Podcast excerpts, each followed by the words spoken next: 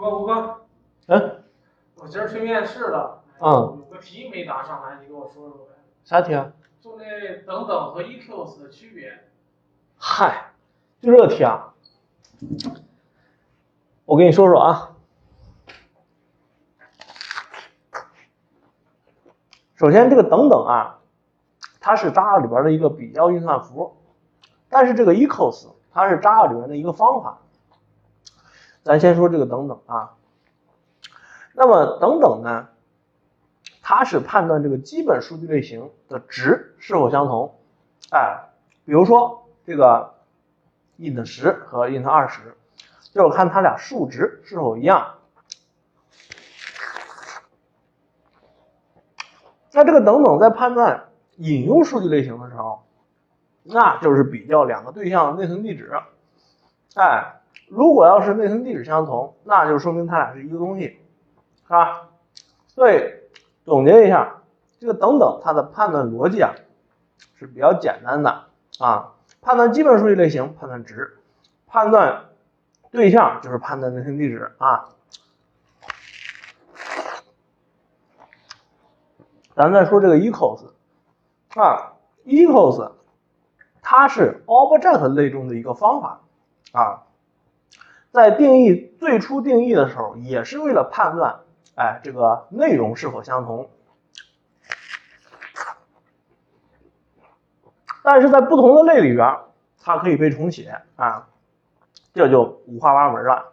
咱们举个例子，比如说这个 integer 和这个 string。那在 integer 当中，它判断是否相同分三个步骤。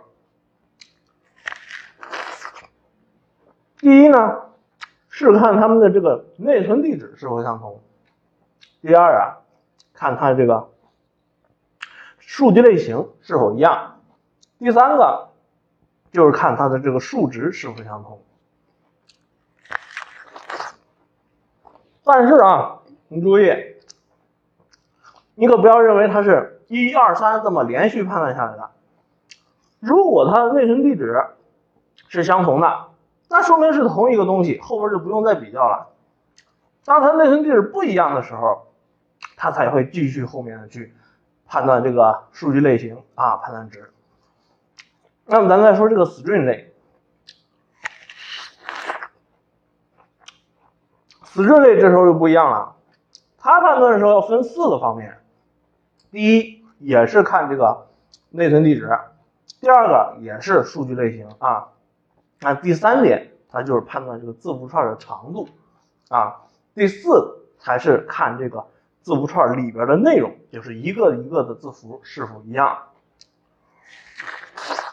那你看，通过这个 string 类和这个 integer，你就能发现。这个 equals 方法，它的这个判断的业务逻辑它是不一样的。